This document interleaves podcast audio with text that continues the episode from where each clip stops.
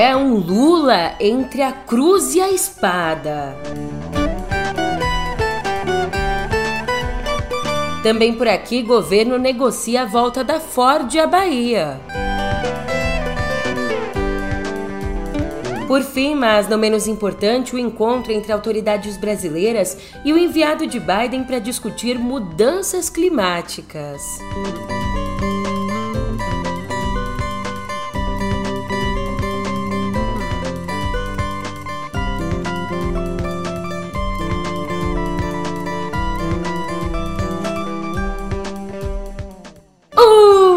Ótimo dia, uma ótima tarde, uma ótima noite para você.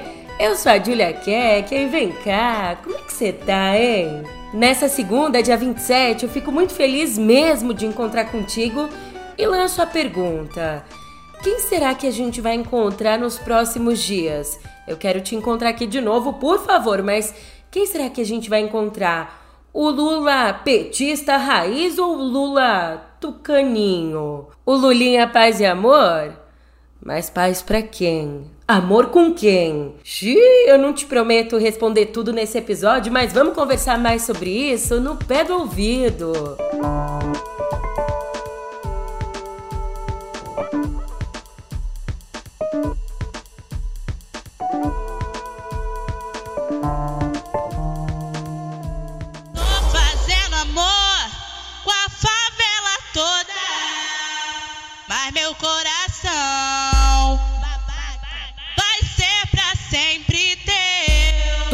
fazendo amor com a favela toda, mas meu coração vai ser para sempre seu?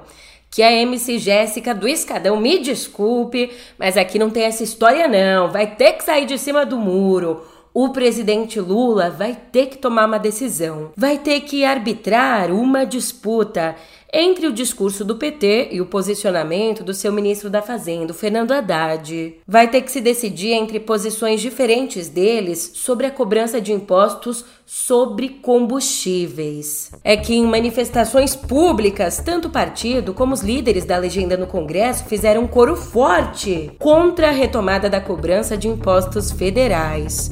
Só que essa não é a posição da equipe econômica. Equipe liderada por Haddad, que defende a reoneração.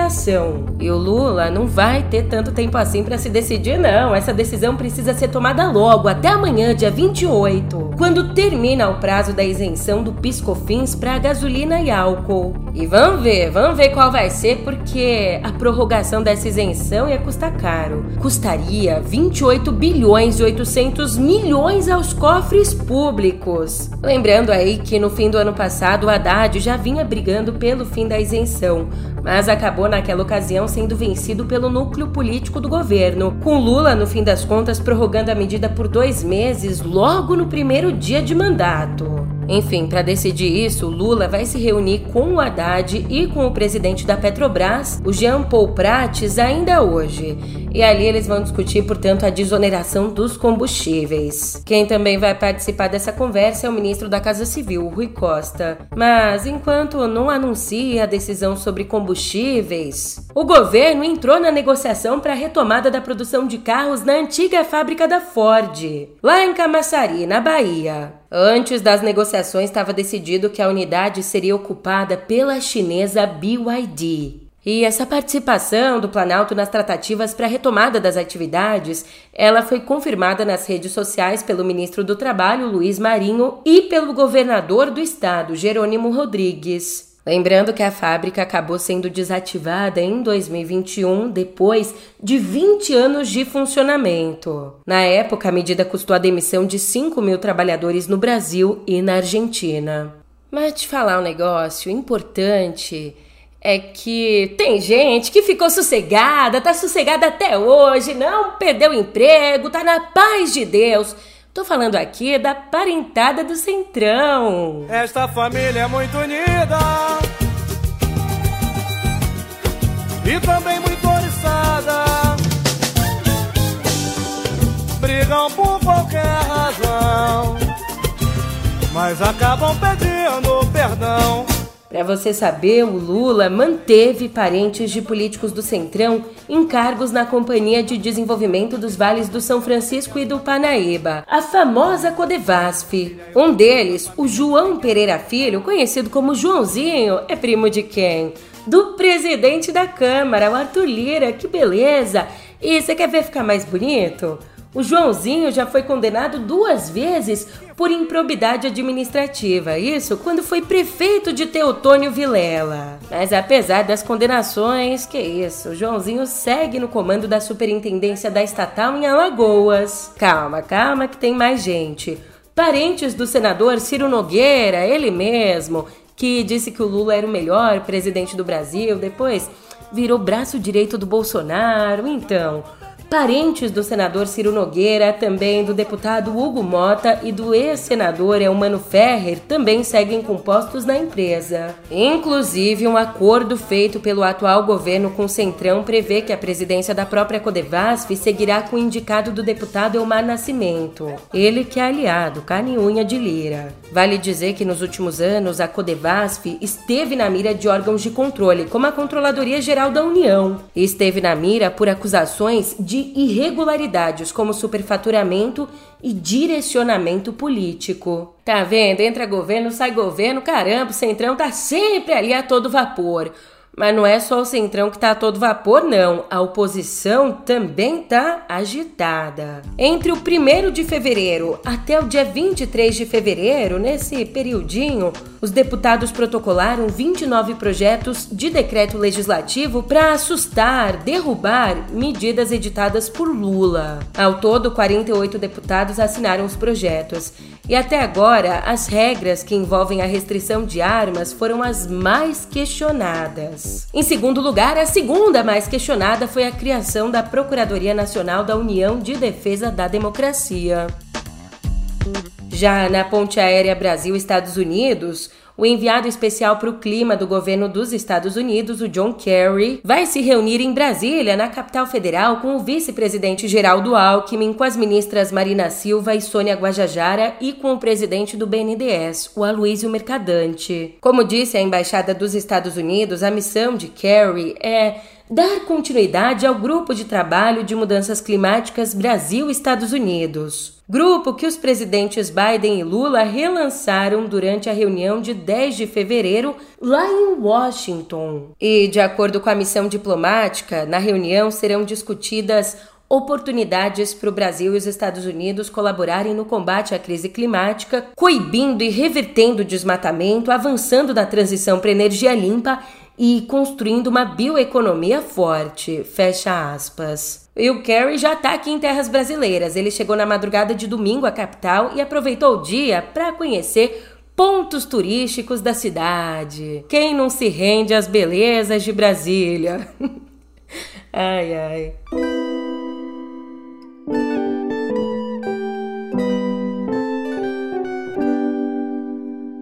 A quem viver, mais mortes. Dói o coração dizer isso, mas infelizmente é a situação do nosso país. E 65 pessoas já foram encontradas mortas depois das chuvas que atingiram o litoral norte paulista nos dias 18 e 19 desse mês. 64 delas foram em São Sebastião, a cidade mais atingida, e uma em Ubatuba. Aliás, ontem os bombeiros e voluntários encontraram o corpo da última desaparecida, uma mulher, na Barra do Saí. Portanto, eles encerraram as buscas na região e no Juqueí, continuando só em Baleia Verde.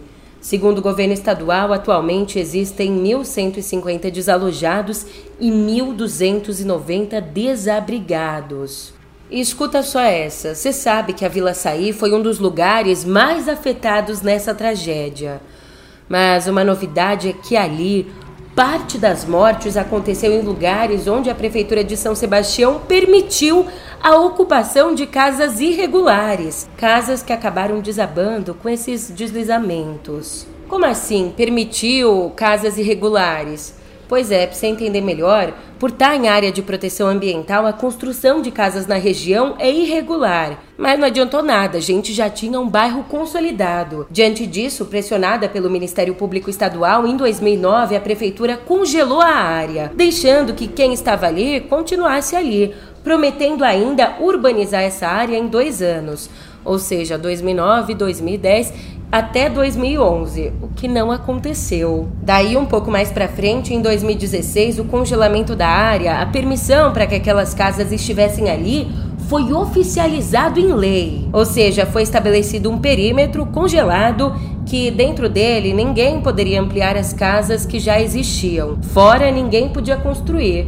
Mas na prática, você sabe, a expansão da área continuou. Inclusive, entre 2021 e esse ano, fiscais da própria prefeitura se depararam com novas casas dentro e fora do perímetro. Deu no que deu. Ao menos 15 pessoas morreram dentro dessa área permitida pela prefeitura e outras seis vítimas moravam próximas ao perímetro. E olha que não faltaram alertas para o risco de desabamento em São Sebastião. O que faltou mesmo foi ação. Nos últimos 10 anos, a prefeitura recebeu pelo menos quatro avisos de diferentes instituições, como Unicamp e Instituto de Pesquisas Tecnológicas. Avisos que falavam sobre a gravidade da situação nas encostas do litoral e que falavam sobre a gravidade da expansão das áreas de risco na região. Além disso, o Ministério Público de São Paulo também enviou um parecer técnico à gestão municipal sobre a vulnerabilidade exatamente da Vila do Saí, a mais afetada. E agora o pior já aconteceu. Mas ainda tem muito que ser feito, tanto para prevenir novas tragédias quanto para tentar reparar um pouco. Eu sei que a gente nunca vai conseguir reparar de fato, mas para tentar ajudar quem passou por esse trauma. Enfim, nessa sexta, os prefeitos das nove cidades da Baixada Santista e outras três cidades do Vale da Ribeira pediram a três ministros melhorias na drenagem e maior oferta de moradias para famílias em áreas de risco. Além de discutir propostas, o que é muito importante para evitar novas tragédias. Essa reunião, na sexta, contou com a presença do ministro de Portos e Aeroportos, o Márcio França, também com o ministro da Integração e do Desenvolvimento Regional, Valdez Góes, e com a ministra dos Povos Indígenas, a Sônia Guajajara. Além de ter também a presença de deputados federais e estaduais. E não foi um ponto final, não. Um novo encontro foi marcado em 15 dias na capital federal com as respostas às solicitações. Agora a gente conversa aqui sobre outro caso estarrecedor que com certeza você ficou sabendo. O caso dos trabalhadores que foram encontrados em condições análogas à escravidão em Bento Gonçalves, na Serra Gaúcha. Uma atualização é que eles começaram a voltar para as casas nessa sexta, ainda bem. Dos 207 resgatados, 194 voltaram para Bahia, terra natal, enquanto outros quatro baianos preferiram seguir ali no Rio Grande do Sul. Ainda os nove gaúchos, que também faziam parte do mesmo grupo, seguiram para suas cidades de origem. E naquela mesma noite, um acordo entre a empresa e o Ministério Público do Trabalho foi fechado e um valor de indenização deve ser pago até amanhã via depósito bancário. Ou seja, o valor completo da indenização deve ser pago até amanhã, mas eles já receberam 500 reais para voltar às terras de origem. 500 reais. É, 500 reais. Para te lembrar, ou se você não viu o caso, para contextualizar aqui, os trabalhadores tinham sido contratados, foram até a região para trabalhar na colheita de uvas para uma empresa terceirizada que presta serviço para vinícolas da região. O caso acabou sendo descoberto pela polícia quando três deles conseguiram fugir e pedir ajuda. Na área da saúde, pelo menos uma esperança. O Brasil começa a vacinação de reforço contra a Covid com a dose bivalente da Pfizer nessa segunda. A bivalente é uma atualização das primeiras versões das vacinas. Ela protege das subvariantes da Omicron, além, é claro, das cepas originais. E você fica de olho aí, chama a vovô, vovó, porque nessa primeira fase as doses serão oferecidas para pessoas acima de 70 anos, também para pessoas imunocomprometidas, indígenas, ribeirinhos e quilombolas. Já na segunda fase, recebem a vacina pessoas entre 60 e 69 anos. Em seguida, na fase 3, vêm gestantes e puérperas, e na fase 4 serão os profissionais da saúde.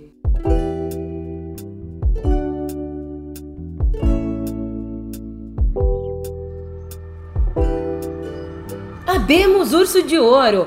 O documentário francês Sur la Damon venceu nesse sábado o Urso de Ouro do Festival de Berlim. Gastei meu francês, você viu? Mas valeu a pena, porque pela primeira vez na história da Berlinale, um dos mais importantes prêmios do cinema do mundo, um documentário levou a estatueta mais importante da noite. À vous le matériel Oui. Vous avez une voiture pour travailler tout ça C'est parce que je prends un traitement très fort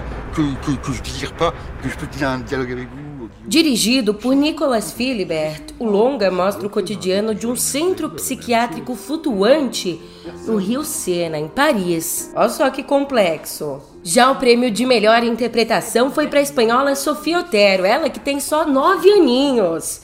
E ela ganhou a estatueta pelo papel como protagonista do filme 20 mil espécies de abelhas. Esse filme, um filme de Estebaliz Uresola, é um drama espanhol sobre uma criança que não se identifica nem com o gênero nem com o nome de nascença.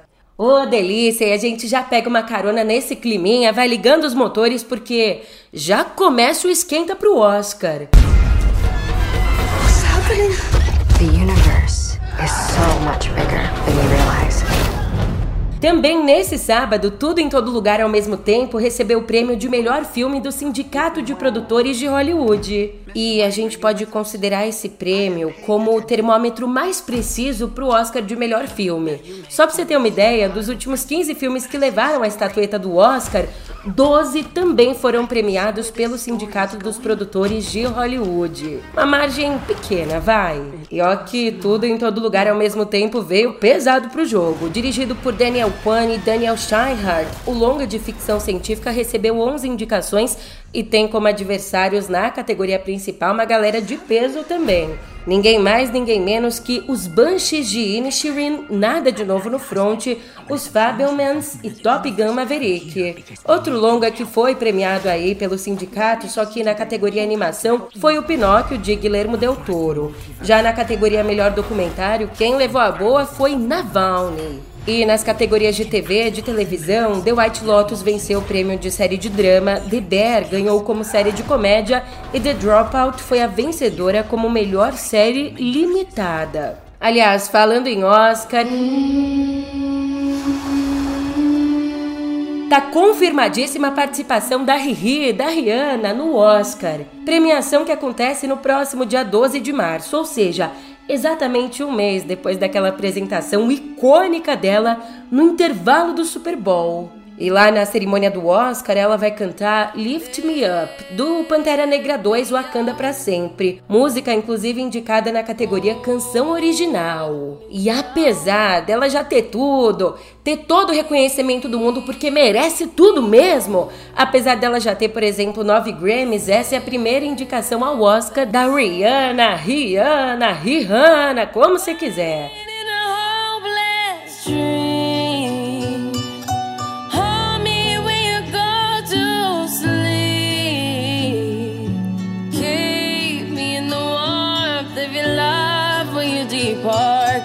Safe, safe and sound. Lift me up. Ah, Julia, tô achando tudo muito paz amor. Quero aqui uma polêmica para movimentar o dia. Tá bom então. Também temos por aqui a Warner Bros. Discovery, que é a operadora do HBO Max, acusou a Paramount Global de conspirar com os criadores da série South Park para manter parte do conteúdo do programa fora do acordo de mais de 500 milhões de dólares da HBO pelos direitos exclusivos de transmissão. É, a ação foi movida nessa sexta numa corte estadual nova-iorquina. Ali, a Warner alegou um esquema de vários anos da Paramount para desviar conteúdo numa tentativa dita flagrante de sustentar seu próprio serviço de streaming, o Paramount Plus, com a ajuda do South Park Digital Studios e da MTV Studios de entretenimento. E se comprovada, a ideia por trás disso teria sido aí economizar dinheiro, não vai dar muito certo não, porque a HBO quer mais de 200 milhões de dólares pelos danos.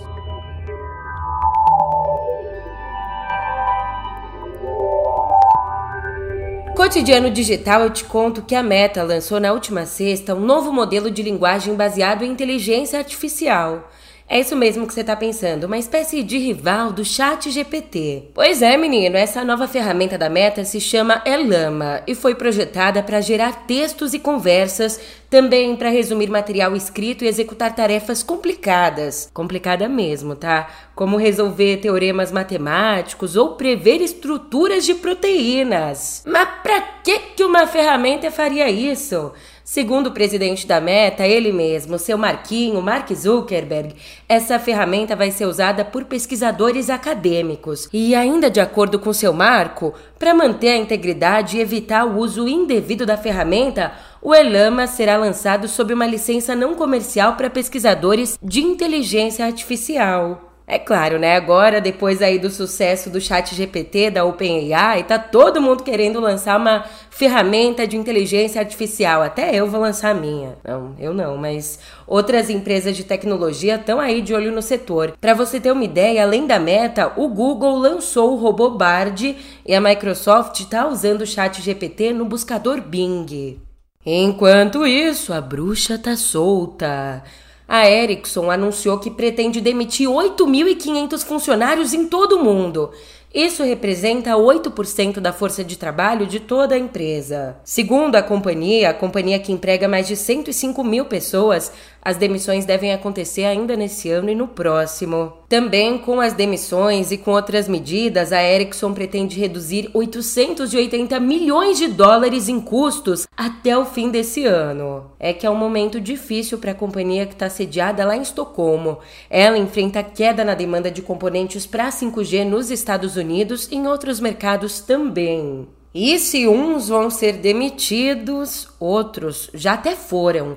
A gerente de produtos do Twitter, a senhora Esther Crawford, foi demitida da empresa depois de uma nova onda de demissões. A executiva entrou na companhia em 2020 e liderou vários projetos importantes no Twitter, incluindo o Twitter Blue, o programa de assinaturas responsável pela venda do selinho azul ali na rede social. Até então, né, até essa demissão, ela era uma das líderes mais influentes que restaram no Twitter depois da aquisição do Elon Musk. Restaram até então, né? Agora foi com Deus, foi de Americanas. Mas antes que eu vá embora, mudanças por aqui. A Nokia muda agora sua identidade de marca pela primeira vez em quase 60 anos. E muda com o lançamento de um novo logotipo. No lugar daquele que a gente já conhece, que tem a cor azul no plano de fundo, com essa mudança, a marca traz cores vibrantes e adota uma nova fonte mais moderninha. Mas para que essa mudança? Porque, como diria Heráclito, nada é permanente exceto a mudança. Brincadeira, ai que sem graça. Mas é que essa mudança faz parte da nova estratégia de negócios da empresa que quer tornar a Nokia uma companhia de inovação tecnológica B2B, focada em nuvem e em telecomunicações. E ufa, agora sim eu vou me despedindo. Muito obrigada pela companhia. A gente se vê por aqui amanhã. A semana tá só começando. Te espero, hein? Até mais.